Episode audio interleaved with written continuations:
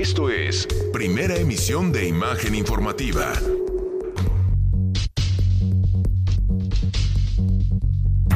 Imagen Empresarial con Rodrigo Pacheco. Inteligencia de negocios.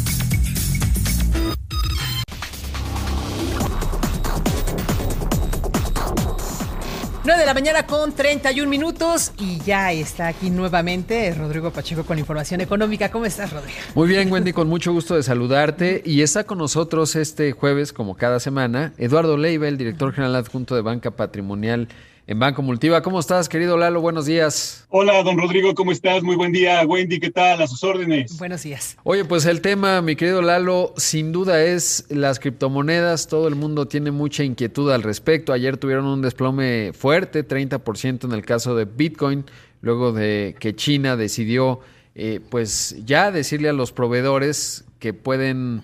Eh, digamos, habilitar las operaciones de criptomonedas, si bien están prohibidas desde 2019 en ese país, pues decirles ya no les brinden servicios y eso se sumó al efecto Elon Musk, etcétera. Y pues ahí voy viendo que poco a poco se van recuperando. ¿Cómo la ves? ¿Cuál es tu comentario al respecto? ¿Qué tendría que, que ver un inversionista si es momento de comprar en el DIP, digamos, eh, integrarlas al portafolio? Son muy volátiles. ¿Cuál es tu óptica? Bueno, es, eh, es un tema verdaderamente muy, muy interesante. La, la óptica es que no podemos todavía considerar las criptomonedas como integrantes de un portafolio eficiente de inversión, Rodrigo, y te voy a dar algunos temas relevantes. Bueno, este, basta un tuit de una figura eh, reconocida globalmente para que baje de 50 mil dólares el Bitcoin hasta niveles de 39 mil dólares. Otro tema también muy importante, los Bitcoins, la emisión de Bitcoin está limitada a 21 millones de Bitcoins. Ese es el límite preestablecido. Eh, por ejemplo, el Dogecoin ahora, la moneda virtual que está apoyando indirectamente Elon Musk, pues puede eh, duplicarse, triplicarse, puede geometrizarse hasta niveles de 100 mil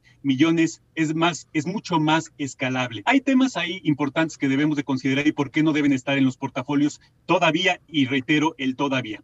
Por ejemplo, PayPal ya permite el 30% de sus interacciones con clientes con criptomonedas. Sin embargo, eh, eh, las criptomonedas solamente pueden operar hasta niveles de 10 transacciones más menos por segundo, cuando el sistema monetario, el sistema de traspaso de pagos, de transferencias, eh, que está perfectamente eh, regulado, puede operar 2.000, alrededor de 2.000. Es decir, pues todavía es importante eh, mantener un poco de lado las inversiones en criptos en los portafolios y olvídate la caída de 50.000 a 39.000 en solo dos días. Sí, dices algo bien interesante en la comparación Doge contra Bitcoin, ¿no? Porque por un lado, en una dinámica de mercado, la Bitcoin, al tener un número limitado de criptomonedas, pues hay una oferta limitada, 21 millones, y una demanda que obviamente ha sido exuberante y pues la ha llevado desde los 600 dólares, 1300, 1700, ahora ya estamos, bueno, ahora está en 38 mil según acabo de ver.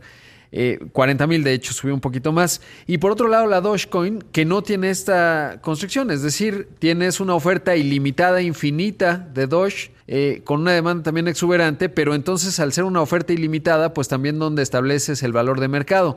Pero bien mencionas la otra característica que es, desde una óptica de política monetaria, pues no tiene, digamos, la Bitcoin tiene una limitante muy importante, que es si tuvieses que modificar, digamos, el volumen monetario eh, en temas de inflación, etcétera, pues no puedes con Bitcoin, con la Doge sí, pero entonces son paradojas que, que, sin duda lo hacen, además de que la Doge pues es una broma, ¿no? Básicamente comenzó como una broma, eh, pero son dos aspectos interesantes que lo que reflejan es que no acaban de tener las características de una moneda. Exactamente, tienes este, toda la razón y apuntas temas de escalabilidad. Por eso los comentarios y los tweets respecto de dejar posiciones en Bitcoin, Tesla ya no, eh, ya no recibe Bitcoins para las compras de sus productos y, y el traspaso a Dogecoin que es mucho más replicable en estos nodos, en estas cadenas de bloque, donde hay N cantidad de computadores en el mundo, donde en cada uno de ellos se registra cada transacción de cripto, por eso es una cadena de bloque, por eso es esta minería de datos. Pero bueno,